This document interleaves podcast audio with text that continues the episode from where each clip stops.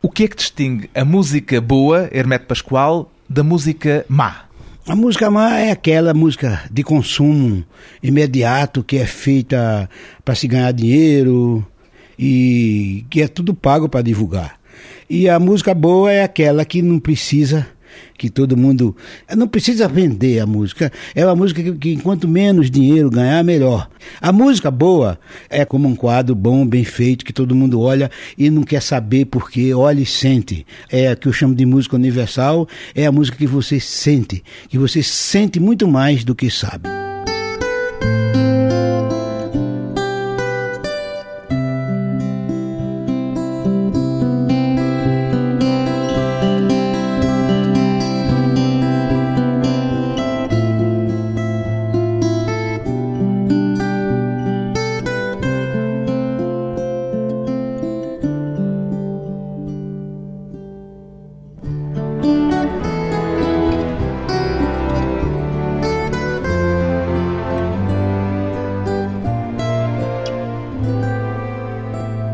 Hermeto Pascoal, 69 anos, músico, costuma dizer que tudo é música. Quer dizer que todos somos músicos, Hermeto todo Pascoal? Mundo, todo mundo é músico, cada um dentro das suas possibilidades, da sua formação, da criação, do lugar onde vive, do clima onde vive. Todo mundo é músico. Mas nem todos sabemos que somos músicos. É, exatamente, porque falta um pouco de informação que as escolas de música explique justamente que a música é, não precisa você tocar um instrumento para ser músico.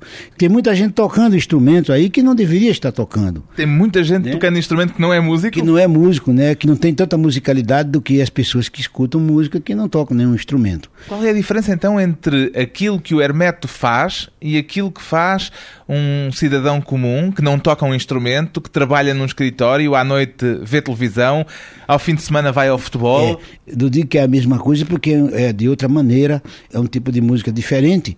Porque você imagina o que seria de nós se não tivessem essas pessoas também, que fizessem, se todo mundo fizesse a mesma coisa, todo mundo escutasse a mesma coisa, seria um mundo, acho que nem existiria. Monótono, pelo menos. Nem teria existido o mundo. Deus não seria tão burro para fazer um mundo desse. Então é justamente a maravilha, é justamente essa coisa da, da versatilidade. Alguma vez pôs a hipótese de fazer outra coisa qualquer na vida que não música? Não tive tempo. Não teve tempo? Não tive tempo, não, não deu nem uma, uma, uma vaguinha na minha mente para pensar em outra coisa. O Hermeto Pascoal toca muitos instrumentos, mas já disse uma vez: o instrumento sou eu mesmo. Quer explicar um pouco melhor é, esta o, ideia? O, o, corpo da gente, né? O corpo da gente é o instrumento mais perfeito, porque é ele justamente que toca todos os instrumentos, ele que mexe com todos os instrumentos. E eu, logo no futuro, logo não vai demorar muito, vou fazer um CD e o nome vai ser o seguinte: Eu e Eu. Eu e eu, quer dizer, vai tocar-se a si próprio. A mim nada, não tem nada, não vou nem até bater com os pés no chão, não vou bater.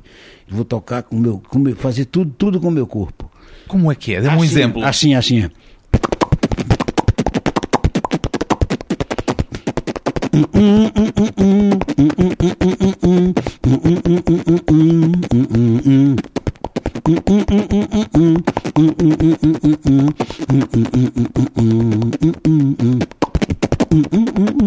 Isso é Coimbra. Coimbra, os seus amores.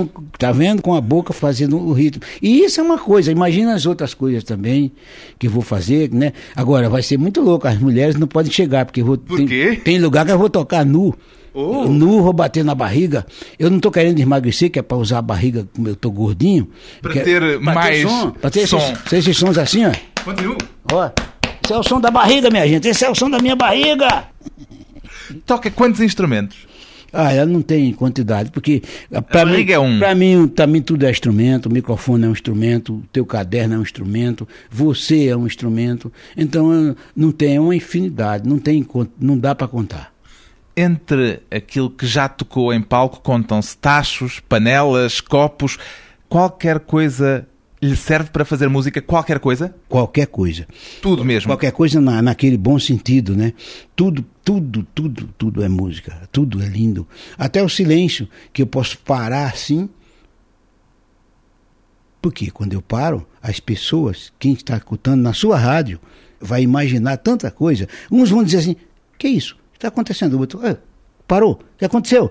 Ô, ô faltou luz. Isso é som. Já fica. Tem sempre uma motivação para tudo, para tudo, para retrospectiva da vida, reflexão, tudo que a gente está fazendo na vida. A gente pode, em um, em um, minuto de silêncio, apenas aparente, né? Porque espiritualmente não, não, não existe. Não há silêncio mesmo. Não existe silêncio. Então a gente falaria aqui um, um tempão uh, sem parar sobre o silêncio, porque é uma riqueza muito grande também. Gosta mais do silêncio ou da música? Eu gosto do momento. Eu vivo muito momento para mim. Eu não escolho o momento, ele vem como quer e eu recebo como posso. Se vier o momento do silêncio num espetáculo, o público vai aceitá-lo? Já aconteceu uma vez que eu estava tocando lá, lá em São Paulo, no teatro chamado Teatro Gazeta, em São Paulo, né? Eu estava com um irmão doente até falecido já há muitos anos, né? Ele, na época tinha 28 anos, né? Era músico também, tocava cavaquinho, violão, e ele estava internado e de repente eu estou tocando lá no Teatro Gazeta, estou improvisando e tudo com piano e tudo, aí de repente veio o silêncio. Deu um veio, não foi uma escolha sua? Não, não, não. Quem escolhe o silêncio nem nasceu, para quem nascer, né? Aí veio aquela coisa aí, veio na mente ele, a alma dele. O seu irmão? Sim, tinha falecido naquele momento. E eu senti isso e falei para o público. Eu digo: olha, aconteceu alguma coisa. Não disse que poderia ser isso, não. Para não assustar o povo, né? O povo está sempre preparado. Aí eu pedi para eles um, um pouquinho, que eu ia sair ali, mas que eles ficassem quietinho todos, que eu ia voltar. Eu, aí eu saí, saí um pouco sufocado. Com a notícia, não foi notícia, foi um pensamento forte. Aí fui, dei um, fui até o final do, do palco, assim respirei fundo, pedi água, tomei água e voltei. Naquele tempo se fazia duas entradas, né? Aí eu fiz a primeira entrada, com aquilo no pensamento, mas com muita alegria. Porque quando a morte não é tristeza, a morte é. é. uma volta. Você tem que festejar, é uma viagem. Nós estamos aqui também de viagem. Nós não temos que. que a gente chora, não de tristeza, é de saudade. Se de saudade, tudo bem. Se eu morrer amanhã, eu vou chorando, mas é de saudade, não de tristeza. Né? Então o que aconteceu? Quando eu termino a primeira parte, aí chegou a, a pessoa da minha família, não lembro nem quem foi que chegou, e disse: Rapaz, sabe quem acaba de falecer agora? O Enésio, seu irmão. Aí pronto, aí quando ele me falou, digo, ah, para mim não é novidade, eu já sei, eu senti isso. Aí eu fui e falei para o público, que, é que eu tinha sentido, a coincidência que, que tinha acontecido, coincidência aparente, que perante a Deus não existe coincidência. Aí que aconteceu? Dediquei o concerto todinho para ele, falei pro povo, olha, não é tristeza não, gente. Saudade sim, pode ter, mas tristeza não existe, não pode existir nunca. Aí fiz um concerto maravilhoso, terminei, todo mundo terminou feliz. Depois a gente foi enterrou ele, não ele, o corpinho dele, enterramos e tudo bem. Acontece-lhe muitas vezes ter visões como essa? Sim, eu tenho muito, eu tenho visões, só que aquelas são antecipadas. Às vezes não é naquele momento. Eu tenho naquele momento, mas eu tenho é, com aquela segurança do que não é, não é uma coisa que está acontecendo naquele, na hora, naquele momento, mas é uma coisa que não demora muito, às vezes acontece. Quando é uma coisa ruim, eu peço a Deus que mude, porque Ele pode mudar tudo, né? E Deus sabe o que faz. Quando sobe para um palco, sabe o que vai tocar? Deus me livre, não quero nunca saber o que vou Deus o livre, nem quero pensar Ele nisso. sabe disso não, porque no, no, grupo é assim, ó. Esse aqui que é meu filho, ó, que viajava pequenininho com a gente nas férias dele, ele até hoje ele tá, é, é percussionista, pergunta se ele sabe o que vai tocar, ele não sabe. A gente faz a lista, uma lista no camarim, aquela lista que nunca acontece, nunca. Né? Depois então, é tudo diferente. É tudo diferente. E o que acontece é surpresa até para si? Se não for para mim, não é surpresa. E não tem interesse se não for surpresa? Não, não, não tem, porque se não é surpresa, a gente, a gente tem que ser muito fiel com a gente para poder passar essa seriedade, essas coisas para o público, né? Sendo tudo surpresa, um espetáculo acaba quando? Quando se cansa? Ele, ele, ele, ele é muito lindo quando a gente sai, termina o espetáculo, na cabeça fica lindo. A gente vai jantar e depois vai dormir. Aí é bom porque aquilo na minha cabeça, na minha cabeça, é uma retrospectiva que eu faço e vou com aquilo dormindo. Mas sabe que tem que tocar só uma hora e meia, ou duas horas, ou uma hora?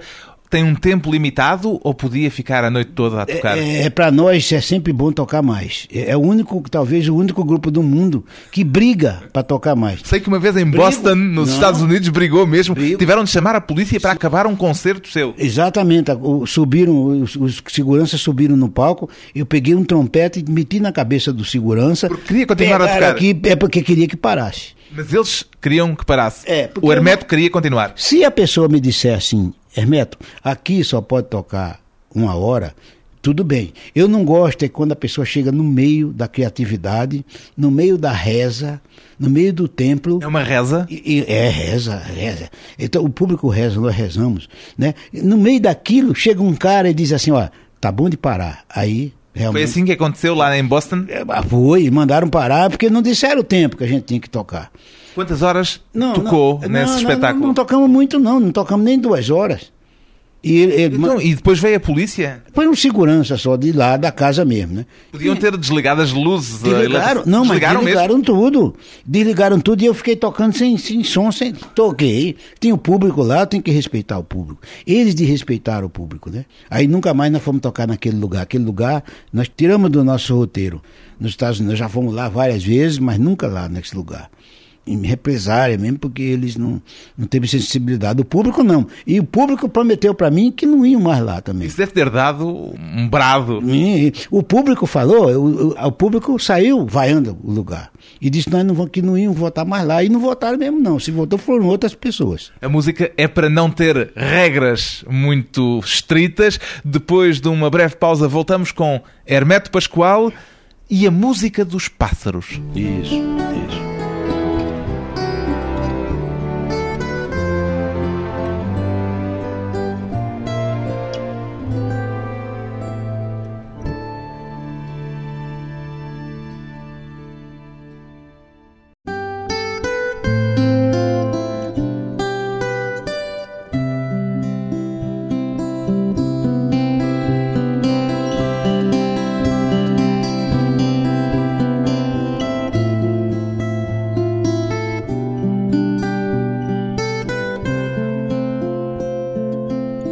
De regresso à conversa com o músico multi-instrumentalista brasileiro Hermeto Pascoal, um músico que Nunca estudou música. Como é que aprendeu, Hermeto Pascoal? É, é, justamente. Eu nunca fui na escola, né?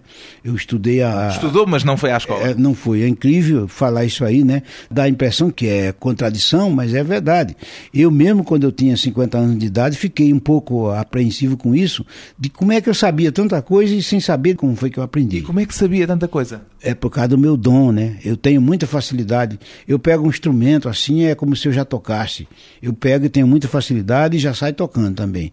Então a teoria é a coisa mais fácil, é só pegar um livro e olhar e está tudo certo. Chegaram a querer que fosse para a escola de música. Por que é que não o aceitaram na escola de música quando era pequeno? Quando eu tinha 15 anos, 14 para 15 anos, um amigo meu, disse, um amigo professor chamado José Gomes, ele disse para mim assim, pergunta, você toca tão bem, por que você não vai aprender música? Eu já disse, não, música não se aprende, eu já tenho música na cabeça. Não, aprender... Não é preciso aprender. Aprender teoria. Aí eu fui com ele para ver como é que é. Aí quando eu cheguei lá, quando o professor me viu, olhou para mim, aí já disse, olha, eu tenho 50 alunos aqui na minha sala de aula, não teria tempo para dar aula para você direito, porque você não enxerga direito. Como é que eu vou te dar aula, né? Por causa do seu problema de visão. Visão da visão. Aí, quando eu vi assim a má vontade dele, uma coisa me disse na cabeça assim: deixa esse cara para lá e vai em frente. E aí, a partir disso, nunca mais eu quis saber de aprender com ninguém, porque realmente eu, é uma dificuldade para a pessoa, tem que ter boa vontade.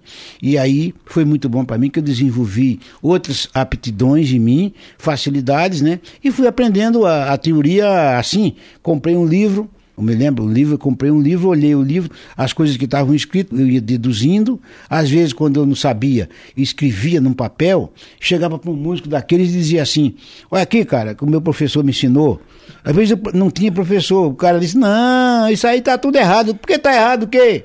Então, aí, aí eu mostrava para ele, né? Ele dizia mais ou menos por alto como é que era. Eu chegava, quer dizer, eu aprendi como aquele cara que escuta uma conversa e fica escondido assistindo aquela conversa e fica absorvendo, absorvendo tudo. tudo. Só que por desta parte eu tenho muita facilidade disso. De né? absorver. Né? É. E vi que a teoria é muito fácil, é uma coisa fácil. O difícil é tocar. Quer dizer, foi até bom esse professor não o ter aceito na escola Não, por causa foi. do seu defeito de visão. Foi, foi, foi. Esse não foi, não tinha sido o primeiro, já tinha sido outro, tinha outro. O outro já lhe Um tinha outro- meu pai- também recusado aulas. Ah, ah, lá, é o meu pai mesmo, o meu pai mesmo que me levou numa banda de música lá em Arapiraca e o cara falou a mesma coisa. Não, não dá, porque eu tenho muita gente para ensinar e não dá tempo para. Também por causa do problema de visão. Da visão, exatamente, é.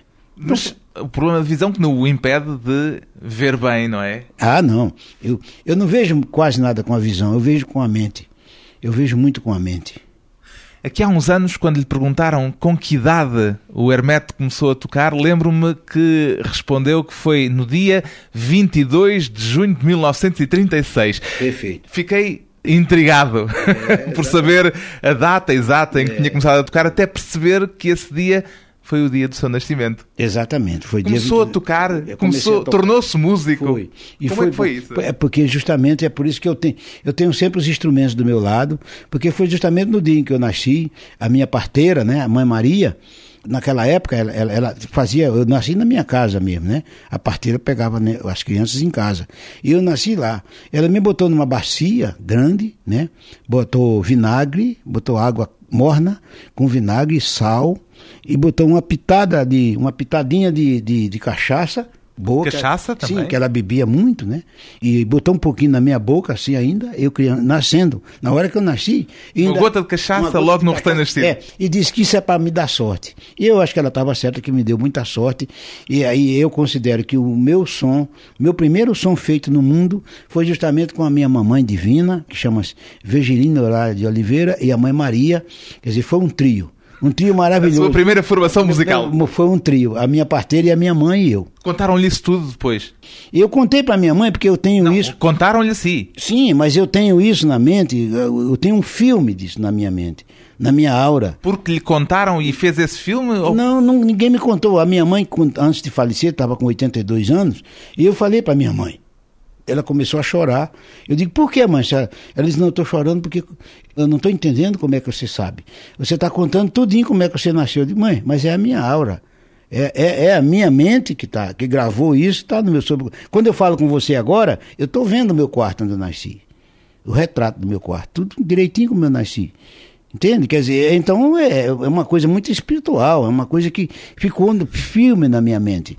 Também já disse uma vez que o primeiro público que teve pela frente foram os pássaros. Ah, sim. De cara, foi logo, foi logo depois dos pássaros. Isso lá em Alagoas. Isso. Depois dos pássaros, aí vinham as pessoas, que era justamente que eu tocava muito em bailes, em festas, assim, com oito anos de idade eu já tocava em bailes, que era o, a harmoniquinha pequenininha de oito baixos. Mas os pássaros, eu queria começar por aí. Os pássaros, rapaz. Ouviam-no? Os pássaros não tem público mais inteligente do que os pássaros, né? Porque eles não têm nenhum preconceito, eles não escutam coisa ruim, eles estão lá no mato. Inclusive estão até agora nas cidades, aqui, agora as cidades que têm árvores, eles estão dando uma aula de vida para as pessoas. O Bentivi, né, cantando, todos eles cantando. São grandes músicos, os Sim, pássaros. músicos eternos, né? Então isso foi eles, os pássaros, os, os animais em geral, o boi, a vaca, o, o- São músicos os também? peixes, os peixes são, os- são os- um dos mais sensíveis. Eles, os sapos, os sapos são, são sensacionais. A energia que eles têm, eles têm uma energia tão forte que você chega a 20 metros da beira do rio, eles param. Aí o que é que eu fazia? Quando eles paravam, eu pegava um instrumentinho, ia tocando e vinha todo dia para o mesmo lugar, para acostumar. Aí depois, quando eu chegava, eu não tocava o instrumento. E eles já sentiam de lá de dentro da água que era eu que estava chegando. Porquê? Porque tem uma capacidade Por causa da especial energia. de Aí- comunicar com os Sim, animais. a energia. Não, acho que todo mundo tem. Se você for ver o meu pai, meu pai chamava os animais pelo nome.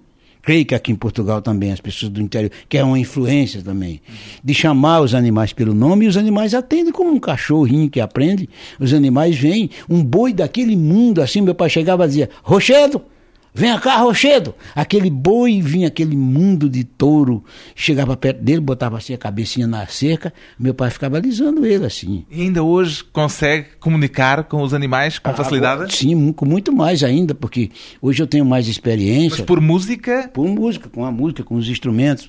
Porque os próprios instrumentos já foram inspirados pelos próprios animais. até foi desafiado uma vez por uma televisão alemã para tocar para os animais do zoológico. Foi Creio lá, que foi lá em, São, Paulo. Eu morava em São Paulo. Foi até é, um jornalista argentino que morava na Alemanha na rádio Dotte Hell, é um nome assim da rádio. Deutsche. Welle. Sim, eles foram lá e tal fazer entrevista com vários músicos do Brasil e eu fui convidado para fazer.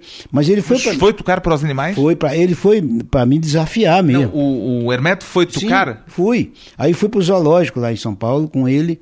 E eu disse para ele: qual é o animal que você quer que eu toque com ele? E o objetivo era o, quê? obje- O objetivo era desafio. Era, ele, ele achava que eu não fazia. Não conseguia comunicar. É. Aí tinha um avestruz que estava assim no cercado, estava numa cerca lá, né? E quando o médico me viu, o médico do zoológico chegou e disse assim: olha. Essa avestruz aí tá- já está muito velha. Ela não vai sair do lugar, não vai se levantar. Aí o, o jornalista, está vendo? Eu quero ver agora. Eu, digo, eu, eu peguei uma flauta, comecei a tocar e olhar para ela, para a avestruz, né? Comecei a tocar para ela e fui tocando pelas notas do instrumento, dá para você saber, sentir, dá para você sentir a reação. Aí eu dei uma nota, ela ficou quieta, dei outra, ela levantou um pouquinho a orelha, dei outra, aí levantou a outra, e eu já vi que naquela região que eu pudesse tocar, que ela ia ter uma sensação. Resumindo, o médico ficou tão louco que ele disse, nem com injeção ela estava se levantando mais. A avestruz levantou-se mesmo. Levantou-se. Eu toquei uma música, até tá na, na- na- gravada na Globo, na TV Globo, que eles filmaram também, né? Mas como eles não são muito sensíveis, pode ser que eles não tenham mais. Aí, aquilo gravado, o nome é até Avestruz, o nome dessa música. Eu compus lá, aí ela veio se levantando, o médico louco, louco, louco. Quando ela veio pro meu lado, assim, pela cerca, aquele aquele bicão assim. O médico chegou, eu estava tocando flauta assim, o médico chegou, me deu um empurrãozinho, como quem diz, ela vai te picar, vai te matar. Aí eu chamei ele, chamei um palavrão, disse para ele, filho dessa, você, deixe, deixa, eu disse, "Pelo- deixa. Aí deu uma cotovelada assim nele, do médico, o médico se afasta. Aí eu continuei. Ela veio com aquele biquinho dela, assim, biquinho, aquele mundo, né? Bicão. Bicão. Ela veio assim, ó, vou fazer como mais ou menos no teu cabelo. Ponto, Eu senti só isso, ó. Aí ele disse, é, realmente, a gente estuda, o médico falou para mim, a gente estuda, estuda e realmente, quanto mais estuda, menos sensibilidade tem. Se fosse para tocar para o leão, Eu era quis- arriscado aí. Não, eu quis tocar, ele, Quis? ele ficou com medo. Eu quis e eu sei que não, não tem perigo nenhum. Não tem perigo. Não, não, não. Eu toco para qualquer leão e ele vai sorrir. Vai sorrir para mim. Qualquer leão. E eu não nunca tocou? toquei, não, porque ele Por não quê? quis, ele não quis. Ele quem? porque o, O médico? repórter. Não, o repórter. O repórter que veio me desafiar ficou com medo. Aí eu toquei para os patos, os patos ficaram assim, fizeram uma meia-lua, me assistiram à vontade. Quando eu acabei de tocar, eles foram embora. Os papagaios também.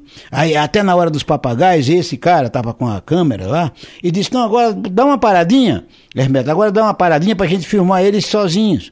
Eu disse: Olha, eu vou parar, mas eles vão embora. Que é isso? Aí não vão não. Aí eu parei, quando eu parei, eles, o cara começou a fazer assim, foi embora todo mundo. Eu digo, tá vendo? Ah, Hermeto, chama de novo. Aí eu toquei, votaram todos de novo.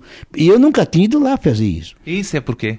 É porque é, é, é, é a magia divina, né? É uma magia espiritual que não tem explicação, que não tem termo, não tem como a gente explicar. A magia- É a magia. As coisas, a- as coisas inexplicáveis geralmente são as coisas mais inteligentes e são as coisas mais positivas. A magia da música, a magia do som. Depois de mais um curto intervalo, regressamos à conversa com o multi-instrumentista brasileiro Hermeto Pascoal e a memória de Miles Davis. Isso. Muito bem.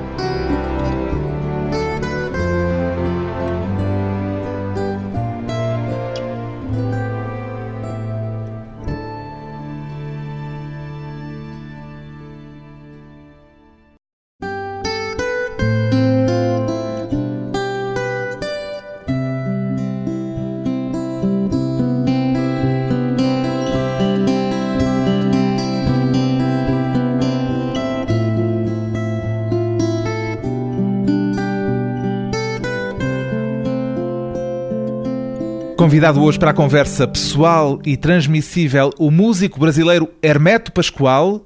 Quem é que gostaria de ser Hermeto Pascoal se não fosse quem é?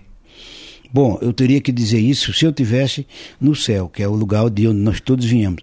Eu diria lá, aqui eu não posso porque eu tenho certeza que eu não faria nada, nada, nada mais importante do que eu faço, do que essa missão que eu tenho na Terra, que é fazer música. Não foi por acaso que lhe fiz esta pergunta. Sabe porquê que lhe perguntei isto? Uhum. Sabe? Não. Porque li que um dia Uhum. terão perguntado isto mesmo ao Miles Davis. Já ouviu contar esta história? Perguntaram ao Miles Davis quem é que ele gostaria de ser se não fosse quem era. É, é. Eu fiquei muito encabulado. Quando... Mas sabe esta Sim, história, conhece? Sim, eu já ouvi falar, mas eu, eu nunca falo. Eu gosto que a imprensa diga. E é bom você dizer, porque tem muitas pessoas que não acreditam nisso. Eu dei uma, uma entrevista na Rádio França, né? E justamente o locutor, o rapaz falou: Olha, eu, tenho uma pergunta, só vou te fazer como última pergunta depois do, no final do programa. Eu digo, tudo bem.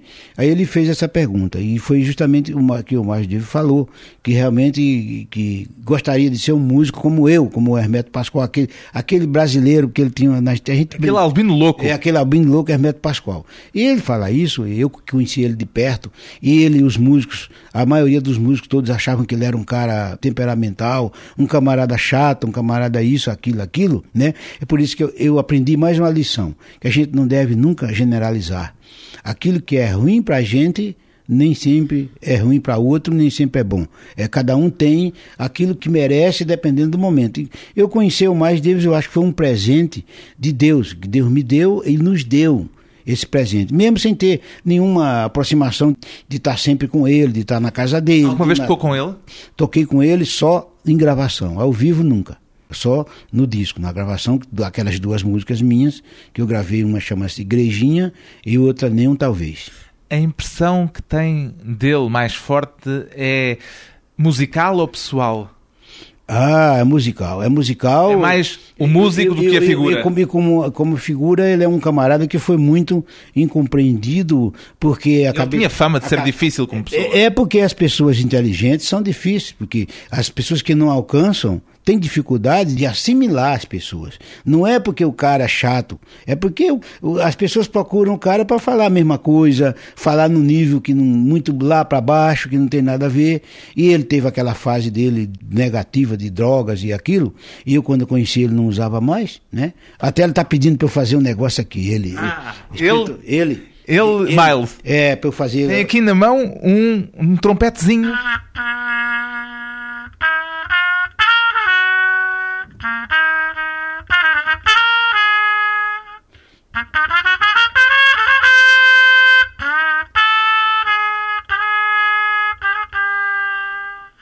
Parei. Isto É, Miles Round a pedir- Midnight, eu- eu- agora, Roundabout aí Midnight. eu- eu- é, aí eu brinco muito, eu brinco com ele. Às vezes eu estou tocando, eu tô tocando e eu sinto a presença dele, a presença de outros músicos também. E eu falo pro público, e às vezes toca um negócio, que ele fica na cabeça, toca co- como se fosse assim, sabe? Aí eu falo pro público, o público acredita que é verdade, né? Porque é verdade mesmo. Aí eu brinco com ele. Agora a gente brincando com ele, o espírito vem para qualquer lugar. desceu agora aqui sobre Quando, nós. quando você pensa, é porque ele já pensou antes de vir. É por isso que a gente não deve premeditar nunca o pensamento da gente. Se eu premedito o meu pensamento, eu bloqueava, inclusive, essa, essa intuição que podia. Eu podia estar falando nele e ao mesmo tempo te- estar bloqueando ele. Eu falei nele porque antes, ele chegou antes. Espiritualmente. A gente tem que acreditar nisso, senão, por que nós estamos aqui na Terra? Porque existe uma energia que todos nós temos. Como é que conheceu o Miles Davis? Eu conheci ass- assistindo um show dele com, com o Ayrton Moreira e a Flora Purim, que o Ayrton tocava com ele na O época. Ayrton que tocou durante Ayrton muito tempo Moreira consigo. Tocou, tocou, e tocou com mais David lá, mu- se mudou, mora até hoje nos Estados Unidos, e eu fui assistir o concerto dele. E aconteceu uma coisa muito, muito. Outra coisa que a gente podia dizer de coincidência, que eu não acredito nada disso, né? Em coincidência, tão interessante que ele, quando chegava, o Ayrton me falou, chegava sempre em cima da hora, ia apressado e ia pro camarim. Não falava com ninguém. Né? E ficava... Nervoso? Não, não, não chegava assim, talvez um pouco nervoso mesmo, talvez isso aí, com aquela tensão, porque a gente sempre fica assim na hora. Do... Eu mesmo até hoje fico nervoso, mas no bom sentido, com aquela vontade de entrar para tocar. Aí quando ele me viu, não sei o que foi que ele sentiu, que ele veio falar comigo sem me conhecer, sem nada. Ele não o conhecia? Não. Aí veio falar comigo. Mas o Hermeto não falava inglês? Eu não falo inglês já. Não, não fala não, até hoje? hoje não falo. Aí ele Como chegou. é que comunicavam? Não, peraí. Ele chegou e veio, falou comigo, e eu já tinha combinado com a Ayrton ou com a Flora, né? Que é a Flora Purim, para qualquer que me visse falando, porque eu não falava inglês, para ele vir me socorrer, porque para falar, ou, ou então um amigo meu mesmo que estivesse comigo no lugar. Aí quando ele veio falar comigo, ele ficou, com aquele falava, ele não tinha a voz, a voz dele era faquinha, né? Falava bem rouco, ele, e falando comigo, eu sem entender. Eu não sabia na época nem dizer assim, hoje eu sei dizer assim, por exemplo, I don't speak English, I'm sorry não sei falar inglês, tal, aquelas coisas. Eu, naquela época, não sabia. Aí correu, o Ayrton veio correndo. Quando viu o mais vir falar comigo, que ele tocava com ele e nunca via ele falar com ninguém quando ele via tocar, ele já ficou mais louco ainda, admirado, né? Aí chegou e disse: Bicho, sabe quem tá aí falando com você? Até eu disse assim: Vem cá, mas esse cara tá com jeito de viado. Ele tá com cara de viado, porque todo bem vestido e falando bem em cima de mim assim, bicho. Achava que era sério. Não, ele falando em cima, é, eu digo, ih, tô lascado, né? Aí ele riu, né? Não, bicho, isso é o mais. Ele não faz isso com ninguém, nunca. Os músicos estão até ali meio ciumados, porque ele chega não fala com ninguém e vem falar com você. Aí a pergunta, a pergunta que o mais fez pro Ayrton, quem é ele? O Ayrton é o, é o brasileiro, é o Rebeto Pascoal. Falou Maia. consigo mesmo sem saber quem É, é. perguntou quem é ele, mas olhando pro Ayrton, que ele viu que eu não falava inglês, né? Aí o Ayrton disse, não, esse é um músico que veio aqui, vamos, pra gente fazer um trabalho, a gente vai fazer os discos aqui, o trabalho, é um maestro brasileiro. Aí ele disse assim para ele, olha, Ayrton, eu vou falar um negócio para você, nunca aconteceu comigo de eu falar com ninguém assim, é, e uma coisa, ele falou para ele assim, ó, olha que coisa linda, uma coisa me trouxe para falar com esse cara, Agora um dia eu quero que você leve esse cara lá em casa. Olha, assim mesmo. Aí foi tocar, ficou para lá. Quando foi, quando foi um dia, meia-noite, ele convidou. Ele ligou para Round about midnight. É, aí ele me ligou para ir lá, eu fui lá na casa dele, aí o Ayrton ainda ficou com medo, apreensivo, porque ele era assim. Disse que quando ele queria passar para lá com uma pessoa, e, e, às vezes ele se arrependia na hora e, e, dizia que não queria mais falar com uma pessoa. E o Ayrton, como me conhecia, sabia que eu não ia aceitar isso, né? O Ayrton aí ficou apreensivo. Eu digo, não, mas olha, espiritualmente nós já conversamos. E o meu espírito conhece o dele, ele sabe com quem está falando. Ele nunca vai dizer isso. Aí fui na casa dele, troquei, mostrei um monte de música para ele. Ele disse assim: É, se eu pudesse gravar todas essas músicas, eu gravava. Aí eu falei: Não, senhor, eu, é que vou dizer quantas músicas minhas você vai gravar. Foi Foi na cara. Aí, aí ele disse assim: É, ele, ele é louco, esse cara é louco. É, eu dizia, aí traduzia para ele. Diga o que eu estou dizendo para ele como se fosse eu. Que eu olhava para ele assim para dizer aí traduzia. Aí ele disse, ele, ele disse, você é um abino louco. Aí disse assim para mim, um dia eu quero lutar boxe com você.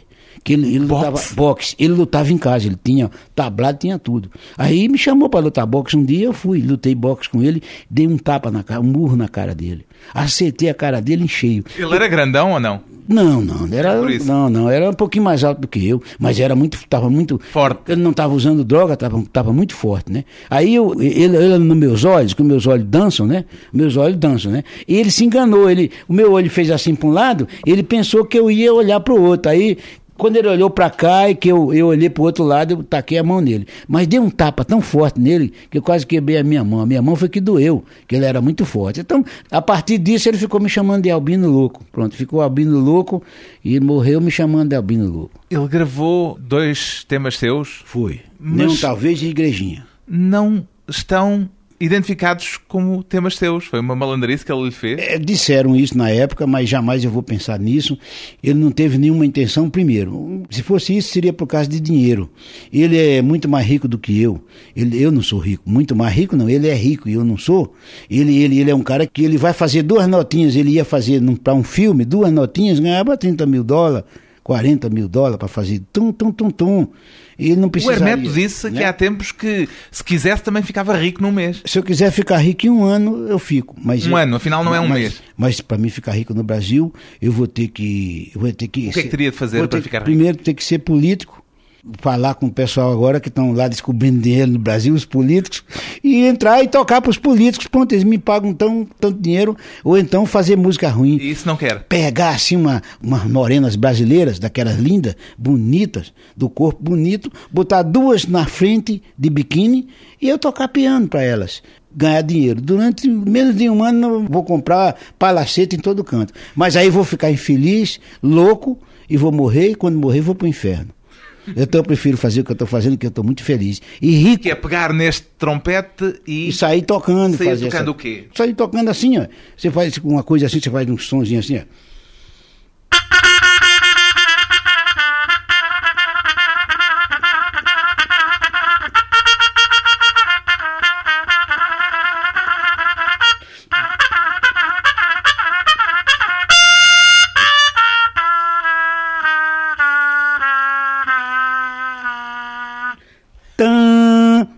Que é preciso para perceber a sua música, Hermeto Pascoal? que é preciso não ter nenhum preconceito, se amar e deixar fluir a inteligência. A inteligência todo mundo tem, uns desenvolve mais, outros desenvolve menos. E nunca se preparar para escutar o que eu vou tocar. Por quê? Para ser sincero para vocês, eu também não sei. Então vamos ficar todo mundo sabendo de uma coisa importante, que é que vai sempre acontecer música, vai sempre acontecer um som. Os sons da surpresa. Hermeto Pascoal, um músico para quem tudo é música. É, para mim tudo é música, você é música, o microfone é música, o caderno é música, a Ana Buono é música, o hotel é música, tudo é música e o público nem se fala. Tchau.